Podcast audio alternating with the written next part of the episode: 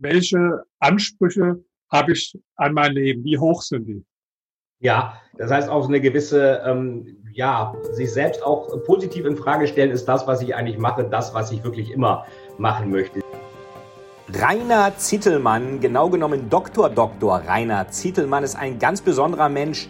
Er war Journalist, er war Verlagsleiter, er war erfolgreicher Leiter einer PR-Agentur, er war sehr erfolgreicher Immobilieninvestor und er ist Bestseller-Autor. Er hat bahnbrechende Bücher geschrieben über die Manipulationstechniken von Hitler zum Beispiel, über die Psychologie der Superreichen und über, auch über den Kapitalismus und den Wandel. Und heute erfahren wir von ihm, wie man sich eigentlich neu erfindet und was Verkauf, also die Fähigkeit des Verkaufens damit zu tun hat. Ich wünsche euch allen jetzt schon mal viel Spaß. Dr. Dr. Rainer Zittelmann, Sie sind ein wahrer Tausendsasser, der nicht nur davon redet, dass sich Leute neu erfinden sollten in ihrem Leben, sondern sich auch tatsächlich immer wieder neu erfunden hat. Sie haben ähm, ist ja eine Ihrer Regeln, wo Sie sagen, es ist äh, nie zu spät, etwas Neues anzufangen, was Sie, glaube ich, in Ihrem Buch, ähm, äh, wenn du nicht mehr brennst, starte neu sagen. Und äh, Sie waren Lektor, Redakteur, Sie hatten eine PR-Agentur, Sie waren Immobilieninvestor, erfolgreicher Buchautor, Redner, Bodybuilder auch noch. War das immer schon Ihr Ziel, immer was Neues zu machen oder kam das eher so mit den Jahren?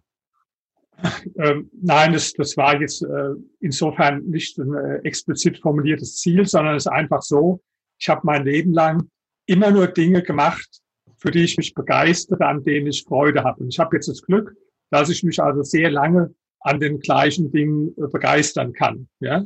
Also jahrelang, durchaus auch zehn Jahre lang. Aber jetzt äh, andererseits ist nicht so, dass ich mein ganzes Leben lang jetzt mich nur für eine Sache begeistern kann. Also mir wäre es jetzt äh, zu kurz, mich nur ein, zwei Jahre auf was einzulassen und äh, zu lang eine Sache das ganze Leben lang zu machen. Und deswegen ist bei mir so ein Mittelweg, äh, dass, dass ich also ja, ich habe ja angefangen als ähm, Historiker und war da wirklich mit äh, Feuer dabei und großer Freude in der Wissenschaft, wissenschaftliche Forschung.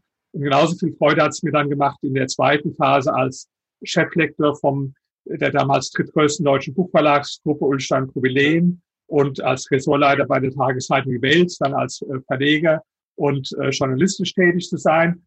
Und dann hat es mir aber genauso Riesenfreude gemacht, als Unternehmer äh, und äh, Investor tätig zu sein. Und ich habe mir immer so ein bisschen Beispiel genommen, auch da konnte ich mich am ehesten mit identifizieren mit äh, Arnold Schwarzenegger. Der hat jetzt ja auch, so wie ich nicht, äh, 20 verschiedene Sachen gemacht in seinem Leben, ja, sondern es waren so drei Hauptphasen. Erst als Bodybuilder, später dann als im Filmgeschäft, als äh, äh Filmstar und später in der Politik. Zwischendurch hat er allerdings, was viele nicht wissen, war er auch im äh, Immobilienbereich, ja. in der Projektentwicklung tätig. Also bei ihm, jetzt ist er so im äh, Umweltbereich engagiert.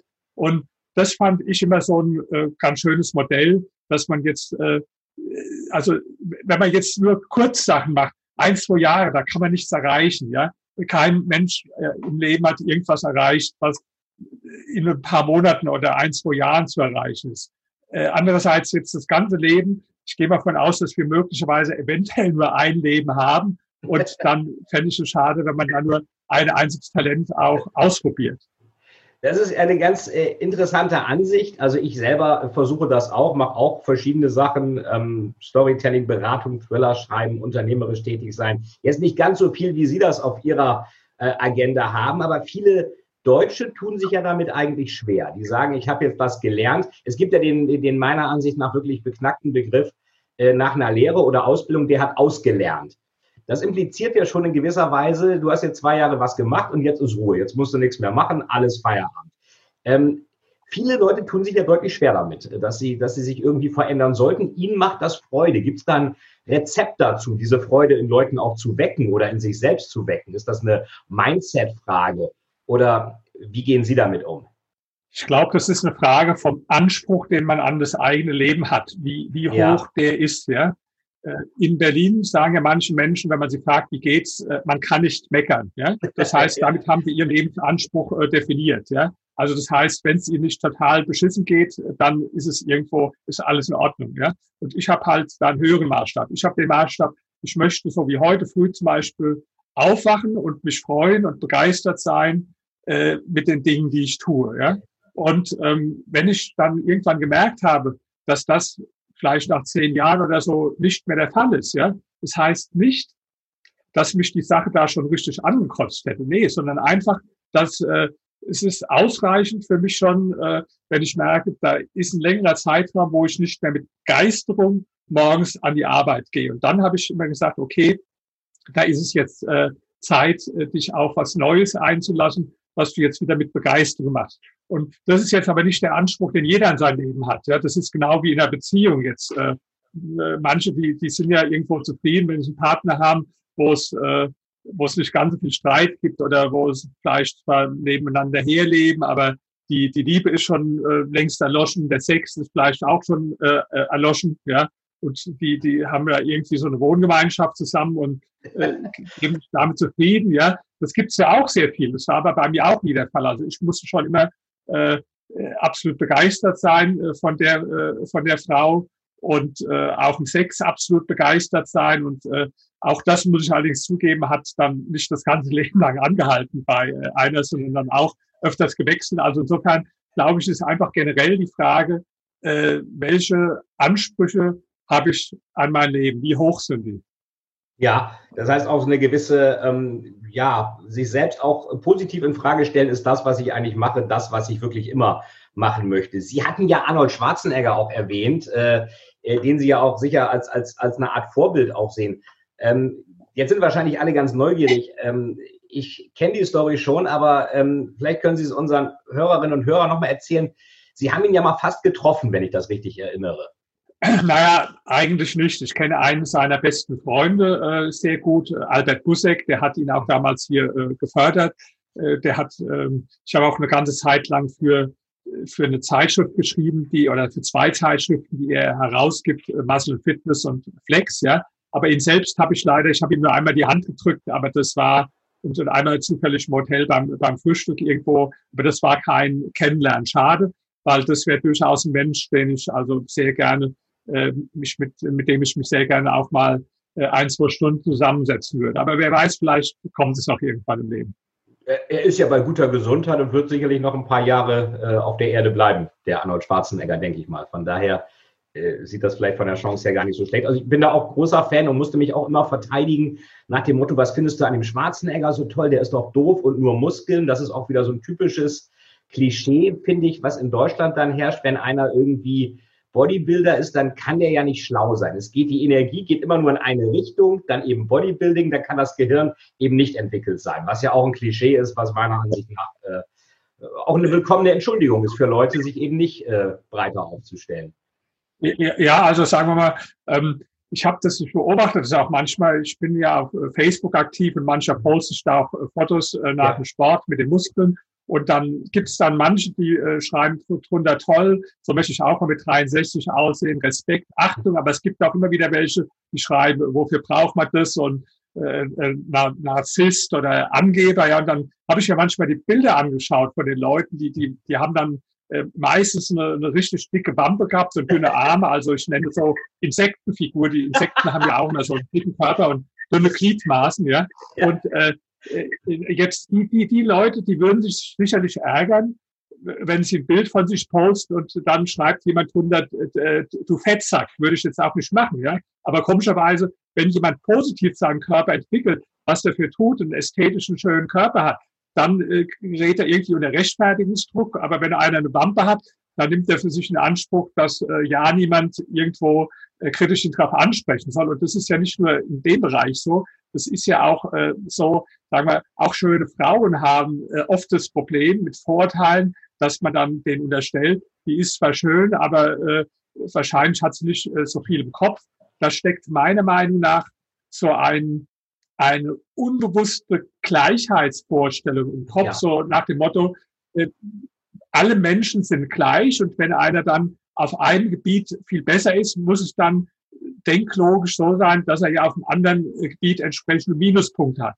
Und das ist natürlich dann auch für Menschen, die sagen, dass sich irgendwo unterlegen fühlen oder Minderwertigkeitskomplexe haben, ein schöner Trost. Die können dann zum Beispiel sagen, der ist zwar reich, aber dafür ist er sicherlich äh, moralisch irgendwo fragwürdig oder vermutlich mit unlauteren äh, Methoden dahin gekommen oder der hat vielleicht einen muskulösen Körper. Wahrscheinlich hat das alles so durch Anabolika ja. äh, aufgebaut oder die ist äh, schön, aber wahrscheinlich äh, ist sie nicht die allerhellste, ja. Oder der ist äh, intelligent äh, als Professor vielleicht, aber sicherlich irgendwo lebensfremd und kann kein äh, äh, kann kein Nagel in die Wand schlagen oder bei Fußballern sagt man das ja auch oft, ja, der kann zwar gut Fußball spielen, aber der, der, der, der ist blöd im Kopf, kann sich nicht so gut ausdrücken, ja.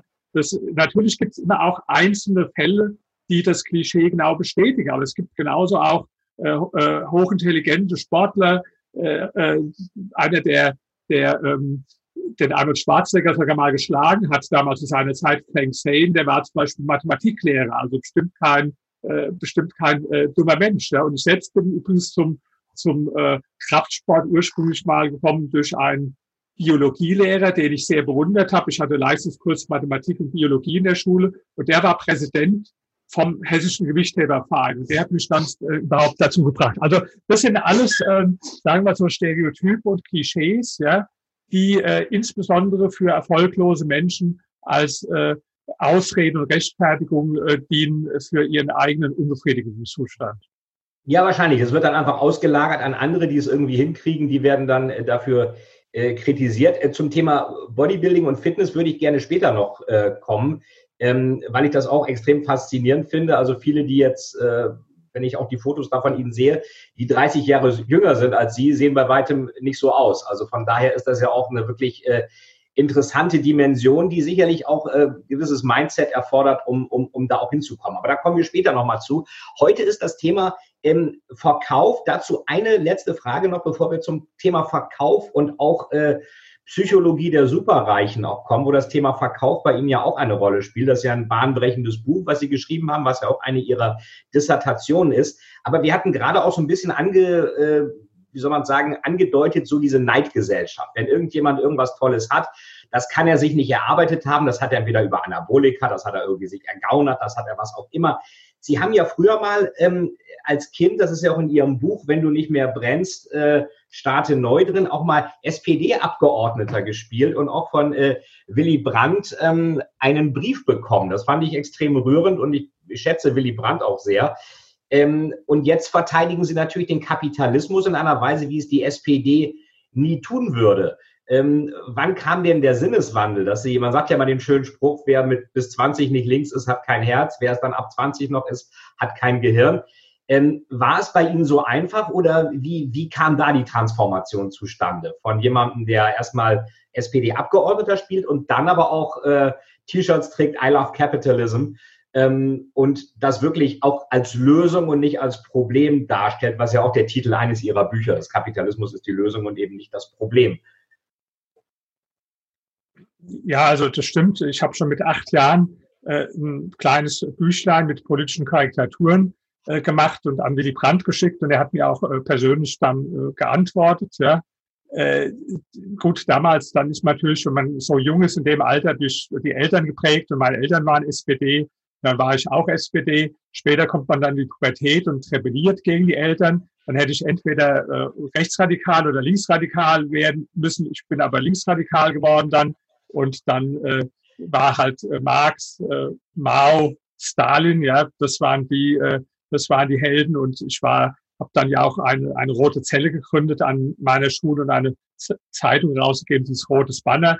Ja, wie, wie kam diese Wandlung? Das ist natürlich nicht von heute auf morgen dass man äh, heute irgendwo mit äh, 13 Jahren äh, Maoist ist und äh, wacht dann irgendwo zwei Tage später aus, auf und tritt in die FDP ein, äh, sondern das ist ja ein Prozess, der der über zehn Jahre bestimmt dann äh, gedauert hat, äh, langsam die Abwendung äh, davon. Da waren ganz unterschiedliche Gründe. Das wäre fast ein Thema für eine eigene Sendung, waren ganz viele unterschiedliche Gründe. Aber das ist auch so, dass ich der Meinung bin, dass, dass jeder Mensch eigentlich im Leben sich weiterentwickeln sollte, auch in seinen Ansichten. Der Charlie Manger, das ist also der Partner von, von Warren Buffett, einer der größten Investoren, ja, der hat sogar mal gesagt, ein Jahr, in dem ich nicht meine Meinung zu einem grundlegenden Thema ändere, ist ein verlorenes Jahr. Das ist jetzt vielleicht zu extrem. Aber jetzt Menschen, die irgendwo stolz drauf sind, dass sie ihr ganzes Leben lang immer die gleichen Meinungen haben und nie irgendwas geändert haben, ja, die kann ich auch nicht so richtig verstehen, weil wir lernen doch ständig dazu. Unsere Umwelt ändert sich. Wir lesen neue Bücher, wir lernen neue Menschen kennen, wir haben neue Gedanken. Und wenn dann ein Mensch sagt, äh, also äh, ich habe jetzt praktisch mein ganzes Leben lang äh, äh nie meine Meinung zu irgendeinem grundlegenden Thema geändert, da bin ich da sehr skeptisch und denke, ist es vielleicht ein Mensch, der äh, der wenig lernt, der vielleicht sehr rigide ist, der verstockt ist. Also eine gewisse Prinzipientreue ist ja gut. Umgekehrt bin ich also auch ein großer Feind davon, wenn Menschen sich äh, äh, permanent an neue Moden anpassen oder an mhm. den äh, Zeitgeist anpassen. Da bin ich also auch sehr dagegen. Ja, aber so äh, so eine Entwicklung, die ist ja nicht äh, nicht ungewöhnlich, ja, dass man also die die eigenen Ansichten weiterentwickelt. Übrigens, da kommen wir auch schon zum Thema Verkauf vielleicht als Überleitung. Ähm, eine gewisse Kontinuität gibt es dann schon auch bei mir mit dem Verkauf, weil damals, wo ich meine Zeitung hatte, also ich habe die erste Schülerzeitung mit zehn Jahren rausgegeben, da musste ich die ja auch finanzieren. Ja? Und da bin ich als Zehnjähriger zu äh, Geschäften gegangen, zum Beispiel zu einer Pizzeria oder zu einer Fahrschule oder äh, da war ein Einkaufszentrum bei uns, wo Neckermann drin war und habe dann gesagt, guten Tag, ich äh, bin hier, ich gebe eine Schülerzeitung heraus und wollte fragen, ob Sie Interesse haben, eine Anzeige in der Schülerzeitung zu schalten, äh, gegen Geld natürlich. Und habe das also mit Anzeigen äh, finanziert. Und dann bin ich aber immer äh, mehr links geworden. Und dann, ich weiß noch, wir hatten also immer eine Anzeige von äh, Neckermann äh, bei uns der Zeitung. Dann habe ich neben die Anzeige von Neckermann so einen Spruch gesetzt, der hieß, macht den Unternehmern Dampf Klassenkampf mit so einem fetten Kapitalisten abgebildet. Und da haben wir die von Neckermann dann gesagt, also es musst du jetzt verstehen, wir sind auch ein Unternehmen und äh, das können wir jetzt nicht mehr äh, fördern. Dann habe ich aber andere Ideen entwickelt. Dann gab es in Frankfurt zwei äh, linksextreme äh, Buchläden. Äh, der eine, der war so von dem Umkreis von Joschka Fischer und Daniel Cohn-Bendit. Der andere war von der äh, äh KPDML, also Maoisten. Die waren beide untereinander verfeindet. Aber ich habe äh, trotzdem ist mir gelungen, von beiden dann Anzeigen zu akquirieren, um diese Neckermann und sonstigen Anzeigen zu ersetzen. Und dann habe ich noch was gemacht. Ich hatte damals also immer äh, jede Woche die Peking-Rundschau bekommen aus Peking und da gab es einen Verlag für fremdsprachige Literatur in, äh, in äh, China. Ja? Und die haben Bücher rausgegeben von Marx, Engels, Lenin, Stalin, Mao, auch, auch Poster und so weiter. Und dann habe ich den geschrieben, da war ich also ähm, damals 14 Jahre alt und habe denen geschrieben, äh, liebe Genossen, ich mache hier revolutionäre Schülerarbeit in, äh, in äh, Deutschland und äh, könnt ihr mir Sachen, Poster und so weiter kostenlos äh, schicken, dann äh, kann ich die verkaufen und da unsere Schülerarbeit von finanzieren. Und dann haben die das auch gemacht. So. Also ich will damit sagen, selbst wo ich linksextrem war, war irgendwie schon, sagen wir, dieser Spaß an der, an der Akquise, der war schon vorhanden gewesen. So, ja. Das ist ja eher schwach ausgeprägt, äh, dieser Spaß an Akquise. Viele nehmen da irgendwie eine Ablehnung persönlich und gerade im Vertrieb, im Verkauf kriegt man ja ein Nein deutlich häufiger zu hören als woanders und muss trotzdem mit einer positiven Attitüde an das nächste Gespräch kommen. So Vertriebsleute wie Martin Limbeck sagen dann ja, was heißt Nein? Nein heißt äh, noch ein Impuls nötig. Also das motiviert dann eigentlich sogar eher zum Weitermachen. Und das ist ja auch ein Thema in Ihrem Buch. Ich habe es hier mal gerade dabei, Psychologie der Superreichen. So bin ich eigentlich äh, auf Sie gekommen. Ich habe das mal in der Buchhandlung gesehen und habe dann äh, im ICE einen äh, Fahrgast gesehen, der das gelesen hatte und habe den gefragt, sag mal, ist das spannend, das Buch? Und der sagte, ja, ja, finde ich total interessant. Und habe ich es mir am nächsten Tag dann bei Dussmann auch gleich gekauft. Und ähm, Sie haben ja diverse Superreiche genau studiert und haben auch identifiziert, dass die Fähigkeit des Verkaufens extrem wichtig ist, um Wohlstand zu generieren. Würden Sie sagen, das ist der wichtig, wichtigste Aspekt, um Geld zu, äh, viel Geld zu verdienen? Oder wie würden Sie da eine Reihenfolge aufbauen von den wichtigsten Faktoren? Ja, das ist auf jeden Fall einer der wichtigsten. Ich habe auch, äh, das waren also 45 äh, Menschen. Die meisten ja. hatten äh, zwischen 30 Millionen und einer Milliarde Nettovermögen, fast alle self-made. Es waren auch ein paar äh, dabei, die haben ein bisschen geerbt, aber die haben dann das Erbe erheblich äh, ausgeweitet. Ja. Und mit denen habe ich in der Tat äh, mit jedem ein bis zwei Stunden gesprochen und auch einen äh, psychologischen Test äh, durchgeführt. Und ähm, da war schon so, dass ich die auch gefragt habe, welche Bedeutung Verkauf äh, für ihren Erfolg gespielt hat. Und da haben also die allermeisten gesagt, dass es eine extrem äh, große Rolle gespielt hat. Also ich habe übrigens äh, einen davon gestern gerade getroffen, ja, äh, de, äh, und der hat jetzt äh, in zwei Jahren insgesamt für einen Fonds, den er aufgelegt hat, 1,7 Milliarden äh, Euro akquiriert. Ja, und der hat mir auch dann gesagt, ja, also das ist sehr beeindruckend. Der hat äh, Gelder von äh, Jack Ma äh, äh zum Beispiel, der hat äh, von Peter Thiel äh, äh, Gelder eingesammelt, ja.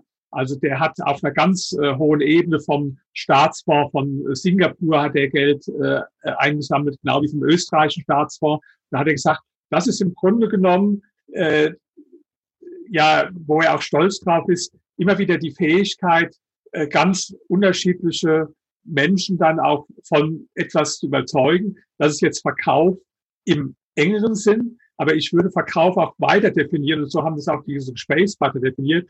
Äh, eigentlich ist alles Verkauf. Wenn du Unternehmer bist und musst äh, neue, gute Mitarbeiter für deine Firma gewinnen.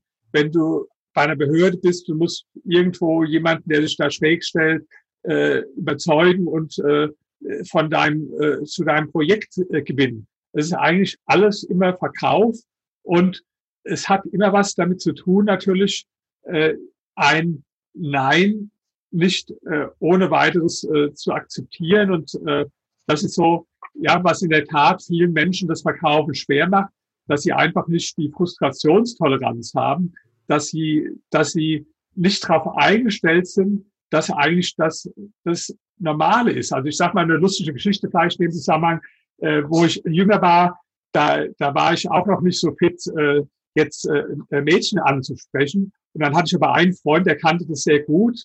Und äh, der, ich habe gesagt, nimm mich mal mit. Und dann waren wir also im Kaufhaus und äh, auf der Straße. Und da hat er mir gezeigt, wie man jetzt ganz fremd praktisch hübsche Mädchen im Kaufhaus oder in der Stadt äh, äh, anspricht. Ja? Und ähm, ich habe das dann auch gelernt. Und also äh, heute ist es kein Problem, wenn ich irgendwo na, naja, das ist halt äh, ein Lernprozess, so wie alle anderen Dinge auch. Da muss man auch erstmal akzeptieren, dass äh, ja, das, das, deswegen erzähle ich die Geschichte gerade. Da muss man erstmal als erste Voraussetzung akzeptieren, dass man viel mehr Neins als Ja's ja. bekommen wird. Ja, ich hatte also auch mal einen äh, Freund, dem habe ich das auch erzählt. Der hat gesagt, nimm mich mal mit, ich will das auch äh, sehen und lernen. Und hat dann aber hinzugefügt und hat gesagt, ich sage aber eins gleich dazu, wenn ich dreimal eine Absage bekomme, dann äh, höre ich auch auf. Ja?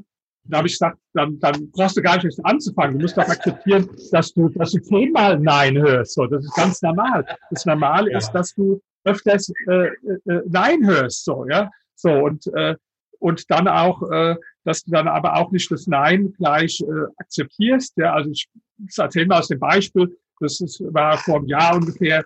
Da, da habe ich in der Stadt äh, sehr schöne äh, Frau gesehen, die war, die war 30, die war aus Chile, wie sich herausgestellt hat. Die habe ich angesprochen in Deutsch erst, hat sie gesagt, dass sie kein Deutsch kann, dass sie Englisch äh, nur spricht. Da habe ich gesagt, kein Problem. Habe Englisch weitergesprochen. Da habe ich gefragt, ob ich sie einfach mal spontan zum Kaffee einladen kann.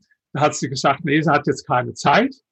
Äh, dann habe ich gesagt, naja, gut, äh, wenn du jetzt keine Zeit hast, dann verabreden wir uns vielleicht äh, wann anders, wann es dir besser passt, dann lade ich dich mal zum Abendessen ein. Dann hat sie gesagt, nee, das geht auch nicht, weil ich habe einen Freund und der ist eifersüchtig.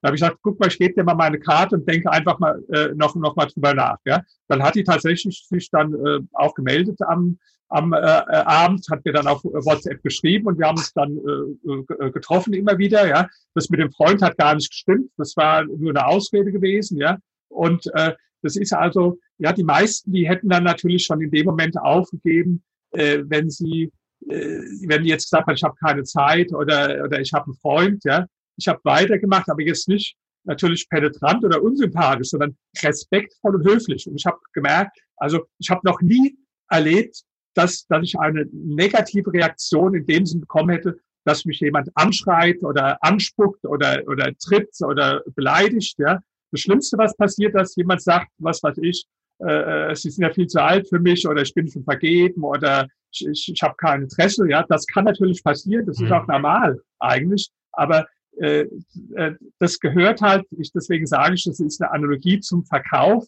Da geht es ja auch darum, einen, einen anderen Menschen für sich äh, zu gewinnen. Ja, da ist also die erste Voraussetzung tatsächlich Frustrationstoleranz. Und das hat meiner Meinung nach was auch mit dem Selbstwertgefühl äh, zu tun. Ja, wenn ein Mensch sehr schwaches Selbstwertgefühl hat, dann fällt es dem halt schwerer, äh, solche solche Absagen dann zu verkraften und, und nicht persönlich zu nehmen. Ja. Das ist hochinteressant. Also eigentlich verkaufen wir ja immer, egal ob wir jetzt eine Frau auf der Straße ansprechen oder eine Frau den Mann oder, oder wen auch immer, oder ob wir ein Produkt verkaufen, ob wir Mitarbeiter überzeugen, ob wir Personal gewinnen wollen. Und man sagt ja, das, was eigentlich am meisten Geld bringt, ist oft etwas, was die meisten Leute nicht mögen. Die meisten Leute wollen ja nicht verkaufen. Die würden jetzt nicht sagen, hier ruf mal kalt irgendjemandem an, verkauft ihm eine Versicherung. Ähm, ist das Ihrer Ansicht nach ein typisch deutsches Phänomen? Weil wir haben ja in Deutschland auch diese, diese Neidkultur. Äh, wenn irgendeiner irgendwas hat, dann hat er das nicht auf natürliche Weise bekommen, sondern der hat irgendwie, muss ja manipuliert haben. Bei Bodybuilding, Anabolika, bei Geld hat er alles geerbt, bei Erfolg ist ihm in den Schoß gefallen. Wir haben eine Abneigung gegen das Verkaufen und wir haben auch so einen gewissen ja, finanziellen Analphabetismus in Deutschland. Ähm, dass die Deutschen zwar eine sehr starke Volkswirtschaft sind, aber finanziell sehr ungebildet sind von den ähm, von den Leuten her. Würden Sie sagen, das hängt in irgendeiner Weise zusammen? Ja, das sind jetzt verschiedene Themen, aber ich sage mal, das stimmt, dass also viele Verkäufer als einen negativen Begriff auslegen. Selbst viele, die Verkäufer sind, ja, die nennen sich dann irgendwie anders. Äh, die ja. schreiben dann Berater ja. oder sowas auf ihre, äh, ja, auf ihre Karte und äh, zeigen damit eigentlich schon, dass sie irgendwo schämen für das, was sie tun, während Sales, also in den USA, natürlich viel positiver belegt ist. Es hängt auch ein bisschen mit der falschen Vorstellung zusammen. Man hat so das Klischee vom Verkäufer, der, so wie ich das jetzt im Moment machen, ohne Punkt und Komma äh, redet, ja, und dann anderen die Ohren äh, ablabert oder vielleicht denen noch irgendwas aufschwätzt, was die gar nicht haben wollen. Das ist aber nicht der, äh, der gute Verkäufer. Ja? Also wenn, wenn ich im Verkauf war, ich habe ja, wo ich meine Firma hatte, war also meine Hauptaufgabe auch, neue Kunden zu äh, akquirieren. Ja? So, und äh, da habe ich also überhaupt nicht so viel geredet wie jetzt. Im Gegenteil, da habe ich so viel geredet, wie Sie jetzt in dem Gespräch ja. äh, reden. Ja? Das heißt, in dem ersten Gespräch, was ich mit dem Kunden geführt habe, habe ich vor allen Dingen Fragen gestellt, um erstmal rauszufinden, äh, wo der steht, was der will, wo er mit seinem Unternehmen hin will, wo auch seine äh, Probleme sind, weil es hat ja keinen Sinn, äh, einen Menschen eine äh, Problemlösung äh, für ein Problem zu verkaufen, das er gar nicht hat oder ja. gar nicht als solches äh, empfindet. Genau. Ja? Das heißt, ich muss ja erst mal verstehen, äh, was den Menschen überhaupt äh, treibt. Ja? Und da habe ich auch schon viele erlebt, die das falsch gemacht haben. Die haben gleich äh, los erzählt und erzählt von ihrem äh, Produkt und wie toll das ist. Äh, und das ist natürlich äh, ganz falsch. Das ist auch kein guter Verkäufer. Der gute Verkäufer erstmal ähm, ist jemand, der also wirklich zuhört, um zu verstehen, was der andere will. Und äh, dann erst hat man ja den Ansatzpunkt, um zu sehen, oh, okay, wie kann ich denn jetzt mein äh, Produkt oder meine Dienstleistung verkaufen? Das, das Klischee ist ja ein anderes, so der, der Verkäufer, der so äh, ohne Punkt und Komma redet, oder auch der Verkäufer, der sich immer so anschleimt und immer so dem, dem Kunden nach Mund äh, redet, so, ja, so ja. irgendwo unehrlich auch, ja. Auch das ist kein guter Verkäufer, ja, weil der Kaufinteressent, ähm, der interpretiert es als das, weil es ist nämlich als Schwäche, ja. Wenn der kommt und jetzt ihm immer so honisch, äh, ja, äh, da, man kann auch mal was Positives sagen, das ist auch schön, auch mal ein Kompliment machen, aber der jetzt gleich schon ins Zimmer kommt und sagt, ach, wie schön, wie, wie wunderbar haben Sie hier eingerichtet und die ganze Zeit immer nur so rumschleimt, ja, äh, da, da denkt sich doch dann der Kunde, ach, der schleimt sich jetzt nur ein, äh, weil er mir was äh, verkaufen will am, am Ende, ja. Und, oder auch, sagen wir mal, der Verkäufer, der Angst vor hat, die Abschlussfragen zu stellen. Ja. ja der, der signalisiert damit auch mangelndes Selbstbewusstsein und, und Angst, weil im Grunde weiß der Kunde, äh, dass der Verkäufer, dessen Job ist es zu verkaufen. Ja? ja der weiß, ja. dass der Kunde nur dann Geld bekommt, äh, wenn er äh, äh, wenn er am Schluss eine Unterschrift hat äh, unter dem Vertrag. Wenn jetzt einer aus Angst das immer so rauströdelt praktisch die entscheidende äh, äh, Frage, ja, also die Abschlussfrage. Und äh, Smalltalk ist gut, aber irgendwann muss man auch mal nach dem Smalltalk zum Punkt kommen, äh, äh, äh, lieber Kunde, hier zum, zum Abschluss dann, ja. Und wenn das einer nicht macht, dann empfindet, dann interpretiert der Kunde das auch als das, was ist, nämlich als Schwäche. Ich bringe mal wieder von, von meinem lustigen Beispiel eben äh, äh, nochmal auch da eine Analogie. Ich hatte, wo ich jung war, einen Freund, der hat ganz gut ausgesehen, der war auch sympathisch und er hat immer ziemlich viele äh, Frauen kennengelernt. Ja? Aber dann hat er sich nie getraut, richtig äh, so von der Ebene, dass man miteinander spricht, muss man auch dann irgendwann mal über das Sprechen hinauskommen, sozusagen. Ja? Und da hat er sich unglaublich schwer mitgetan. Also weiß auch einmal, da, da hat ihm eine gefallen, die äh, äh da war er jeden Abend irgendwo verabredet, in dem Restaurant, in dem und äh, dann, dann irgendwann war sie auch mal bei ihm zu Hause und habe ich gesagt, und was ist da gelaufen? Ah, wir haben gequatscht. Und habe ich gesagt, du musst aber was machen. Du kannst nicht immer nur, nur, nur, nur quatschen. Die nimmt dich ja gar nicht ernst. Ja? So, und da ist auch nichts draus geworden. Und später habe ich die dann mal gefragt, die, äh, die Frau, die also sehr attraktiv war. Ich habe die gefragt, äh, sag mal, warum ist da nie was draus geworden zwischen dem Volker und dir? Und da sagt sie, ja, ich fand ihn am Anfang ganz interessant, auch durchaus als Mann. Aber dann sind wir durch alle Restaurants, da hat er seine Lebensgeschichte dreißig Mal von vorn bis hinten erzählt und immer gequatscht und gequatscht und gequatscht. Und dann war irgendwo so die Spannung raus. Und jetzt empfinde ich den so als, einen, als einen guten Kumpel. Ich meine, ist auch ganz gut, wenn es mal einen Mann gibt, der einen äh, nicht so, so anmacht und wo man auf so einer Freundschaftsebene, ja. So, das wollen natürlich die meisten Männer genau äh, nicht hören, so, ja. So, das heißt, er hat es kaputt gemacht, ja. Und, und eine Frau empfindet es als das, was es ist, nämlich als Schwäche, ja die, die, die weiß doch an sich, äh, wenn, wenn man sich für interessiert, dass da mehr dahinter steckt als jetzt nur ausschließlich äh, reden, so, ja. So, und, und äh, wenn der Mann aber nicht getraut, irgendwann mal damit äh, äh, raus äh, zurück und es immer hinschiebt, dann empfindet es die Frau als eine Schwäche. Und genau wie ein Kunde keinen schwachen Verkäufer will, will auch eine Frau keinen schwachen Typen, sondern einen, der, der selbstbewusst ist. Ja, und deswegen äh, müssen wir immer sehen, das sind alles Dinge, die unbewusst auf einer Zwischenmenschenebene stattfinden. Und der Verkäufer, der jetzt äh, praktisch äh, den Kunden auf den Podest stellt, ja, das, das war genau mit dieser schönen Frau. Da hat mir mein Kumpel damals gesagt, Mensch, äh, die ist so, die ist so eine tolle Frau, die sieht so toll aus. Da kommt man mit deiner Dampfwalzen-Methode, so hat er das genannt, da kommt man da nicht weiter. Ja? So. Und äh, dann habe ich später, wo ich äh, dann Versicherungen verkauft habe, eine Zeit lang, hatte ich einen äh, Partner, der war gut. Äh, das war an sich ein guter Verkäufer. Der hatte zwar nur Hauptschulabschluss oder Realschulabschluss, glaube ich. Ja. Äh, der war also überhaupt nicht intellektuell, hat auch ein bisschen Berlinert mit, äh, mit Ich und War. Äh, aber er hatte eine gute äh, Empathie an sich, war ein guter Verkäufer. Ja. Und dann habe ich den aber zusammengebracht mit Leuten, die ich kannte. Ja also Professoren, Leute mit mhm. Doktortitel, äh, Unternehmer, die also sozial von der Sprache und allem weit über ihm standen. Da hat er auf einmal alles, was er mir beigebracht hat, wir waren ja da zusammen, nicht mehr gemacht, sondern falsch gemacht. Der, wenn der Kunde dann gesagt hat, ich muss noch überlegen, dann hat er gesagt, gut, dann komme ich nächstes Mal wieder, also übernächstes Mal wiederkommen, übernächstes Mal wiederkommen, hat nicht mehr die Abschlussfrage gestellt. Und da habe ich gemerkt, der hat den Kunde auf den Sockel gestellt, äh, praktisch. Ja? ja. Und das heißt, ähm, äh, zu Unrecht eigentlich, weil bei den Themen, worum es ging, da hatte der mehr Ahnung als diese Profession und was weiß ich. Aber er hat sich denen irgendwie unterlegen gefühlt. Und ich bin der Meinung, äh, wenn zwei Menschen aufeinandertreffen, dann, dann muss es irgendwo sein, dass die auf Augenhöhe äh, sich begegnen. Und äh, wenn das äh, nicht der Fall ist, ja, wenn, wenn sich einer dem anderen unterlegen fühlt, dann ist es äh, auch für den sehr schwer, den für sich zu gewinnen. Ja.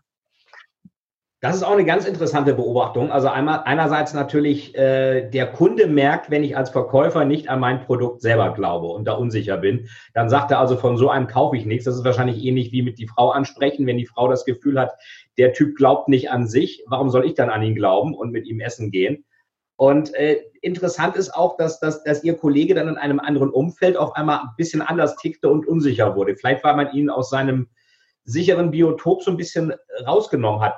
Ähm, bevor wir ähm, das Thema Verkauf demnächst abschließen und dann im nächsten ähm, Podcast auch noch was über PR erfahren von Ihnen, Ähm, vielleicht nochmal ein kurzer Schlenker zu Verkauf und Kapitalismus, weil natürlich, wie funktioniert Marktwirtschaft? Ein Unternehmen verkauft etwas, der andere kauft. Dann wird Geld verdient und das Geld, was übrig bleibt als Gewinn, wird reinvestiert, wird ausgegeben, wird versteuert. Also anders ginge es auch gar nicht. Ähm, Jetzt sehe ich in Deutschland eigentlich immer so einen gewissen Flirt mit dem Sozialismus, auch gerade wenn man sich jetzt die Wahlprogramme anschaut. Und das würde ich von Ihnen als jemand, der wirklich diese ganze Geschichte auch analysiert hat und da extrem spannende Thesen auch hat, mal ähm, Ihre Meinung wissen. Wie kann es sein, dass die ähm, viertgrößte Volkswirtschaft der Welt, die vom Export maximal abhängig ist, so ein Problem mit Globalisierung und globalem Kapitalismus hat? Haben Sie da eine Erklärung für? Ich habe keine richtige. Vielleicht haben Sie eine. Ähm, ja, ich meine, in Deutschland gibt es schon eigentlich immer eine starke etatistische Tradition, also das heißt Staatsgläubigkeit und äh, sehr starke Hang zu Ideologien. Ist jetzt kein Zufall, dass die beiden äh, herrschenden totalitären Ideologien, nämlich der ähm, äh, Marxismus, äh, Kommunismus auf der einen Seite. Der Nationalsozialismus auf der anderen Seite, zufällig beide in Deutschland mhm. sozusagen ja. Ursprung hatten, weil Deutsche da zu diesem ideologischen Denken, und das haben wir auch heute stark mit dem grünen Denken, das ist ja auch ein sehr äh, ideologisches Denken und äh, äh, hat viel mit Staatsgläubigkeit zu tun, also mit dieser äh, Staatsvergötterung. Das gibt es in Frankreich übrigens auch sehr stark, diese Staatsvergötterung. Und was man im angelsächsischen Bereich äh, stärker hat, im Grunde genommen, äh, dann so die, die, die Freiheitsrechte, die man da äh, in vieler Hinsicht äh, größer geschrieben hat, zumindest traditionell, ja. Das ist in Deutschland äh, nicht so stark verbreitet. Insofern war das umso bemerkenswerter, was Ludwig Erhard nach dem Zweiten Weltkrieg gemacht hat, weil es in gewisser Weise auch, äh, sagen wir mal, gar nicht selbstverständlich war, dann den Deutschen die Marktwirtschaft nahezubringen. Das hat er auch nur gemacht, indem er dann so ein, so ein Zusatzwort noch mit sozial dran gehängt ja. hat, was aber auch eigentlich nur eine Verkaufsleistung war, weil der, der hat war nur ein reiner Marktwirtschaftler, der hat, der hat nur gesehen, wenn er jetzt von Kapitalismus oder reiner Marktwirtschaft spricht, dann kann er da die Deutschen, so wie die drauf waren, nicht äh, überzeugen und hat deswegen äh, das dann sozial, äh, soziale Marktwirtschaft genannt. Äh, mehr steckt da im Grunde nicht dahinter, ja. Äh, also es ist ja auch nicht so, dass jetzt, ähm, dass jetzt alle was gegen den Kapitalismus haben. Es ist besonders ein Thema bei Intellektuellen und in diesem äh, Kulturbereich, im Bereich von Intellektuellen und Journalisten. Und äh, da will ich einfach mal am Schluss vielleicht noch eine äh, Buchempfehlung geben, weil das wirklich zu weit führen würde, das äh, jetzt äh, dann aufzutröseln in so einem Interview. Aber in meinem Buch Kapitalismus ist nicht das Problem, sondern die Lösung, habe ich mhm. ein Kapitel, was eigentlich weltweit besonders gelobt wird. Und das heißt, warum Intellektuelle den Kapitalismus nicht mögen. Und da analysiere ich mal äh, ganz ausführlich äh, dieses, äh, dieses Thema. Ich kann aber auch mal Folgendes machen. Wir können ja vielleicht unter den Podcast so als ja. Shownote, ich habe dazu mal eine Seite in der FAZ geschrieben und das wähle ich Ihnen nachher zu und dann äh, ist es noch so eine Art Zusatzservice, ja. Äh, das ist normal hinter der Bezahlbarriere, aber ich maile das mal zu, dass die Zuhörer dann, äh, die sich dafür interessieren, das noch äh, anschauen können, lesen genau. können. Das machen wir sowieso. Wir verlinken auch äh, auf, gerne auf Ihre, auf Ihre Webseite, auf, auf die Bücher, wo man sie bestellen kann. Ähm, äh, das in jedem Fall, wenn es dann auch Informationen gibt, äh, die wichtig sind, die bitte einfach mir dann auch nochmal zukommen lassen oder ich äh, schreibe nachher nochmal. Äh, aber Buch ist ein spannendes Thema zum Ende. Sie sind, glaube ich, jemand, der extrem viel liest. Ähm, was für Bücher, ich glaube, Sie lesen eigentlich alles, aber was lesen Sie am liebsten? Kann man das so eingrenzen? Also sehr gern lese ich äh, Biografien und Autobiografien. Im Moment sogar nur. Ich lese jetzt seit einem halben Jahr ausschließlich Biografien und Autobiografien. Das hat was mit dem Thema von meinem nächsten Buch zu tun. Und ich habe jetzt zum Beispiel in der letzten Woche zwei Biografien, äh, beide in englischer Sprache über Ray Charles äh, gelesen, äh, über, über Stevie Wonder gelesen. Über Ray Charles hatte ich davor gelesen. Ich hatte davor 2000 Seiten äh, Biografien äh, und äh, Briefwechsel von Van Gogh gelesen. Ja. Äh, ich hatte also mein nächstes Buch, das geht über Behinderte, die sehr erfolgreich sind. Und deswegen habe ich also dann die Biografien und Autobiografien von diesen ganzen Menschen gelesen. Und das fasziniert mich, weil für mich ist so, eine, eine Biografie oder eine Autobiografie zu lesen, ist gleichbedeutend mit einem Menschen kennenlernen. Also wenn ja. ich dann äh, wenn ich dann mehrere Bücher, 2000 Seiten über Van Gogh gelesen habe, dann habe ich das Gefühl, äh, ich, ich kenne den jetzt. Oder wenn ich jetzt hier auch nur 500 Seiten über Ray Charles gelesen habe, dann habe ich das Gefühl, ich kenne den jetzt. Also das ist einfach mein äh, Bekanntenkreis ausweiten und natürlich lese ich besonders gern über erfolgreiche Menschen. Insofern ist mir das, war das mit dem Van Gogh wirklich sehr, sehr anstrengend, psychisch wirklich anstrengend für mich, weil der sein ganzes Leben ja äh, nicht erfolgreich war, hat in seinem ganzen Leben nur ein einziges Bild verkauft, ja, und äh, auch immer in finanziellen Problemen gelebt. Und der Erfolg, der kam leider erst äh, nach seinem Tod dann. Und das war dann schon äh, äh, nicht so einfach für mich, diese Bücher zu lesen, also äh, psychisch gesehen jetzt, wie wenn ich dann so ein Buch lese wie Total Recall von Arnold Schwarzenegger, die Autobiografie, äh, wo man dann einfach eine ganz tolle Stimmung schon bekommt. Oder neulich habe ich von äh, äh Elon Musk auch ein, äh, Hörbuch gehört, ja, wo man dann auch selbst inspiriert ist. Ja, das heißt eigentlich in den, in den Schuhen von anderen Leuten äh, auch mal mitlaufen und äh, wir hatten vorhin ja auch Charlie Manga erwähnt. Ich glaube, Charlie Manga, der ähm, äh, Kooperationspartner von Warren Buffett, liest, glaube ich, sogar ein Buch pro Tag, sagt er, und sagt eben auch, er will seine Meinung auch ändern. Das war ja das, was wir aus diesem Gespräch mitnehmen. Also öfter mal den Kompass neu justieren und eigentlich verkaufen wir, egal was wir machen, wir verkaufen, auch wenn wir gar nicht glauben, wir verkaufen. Und ähm, das ist äh, etwas, sich, sich neu erfinden, ähm, zu wissen, dass ich immer mich irgendwie verkaufen muss, wenn ich Erfolg haben will und möglichst gute Vorbilder zu haben. Das können wir einfach mal mitnehmen.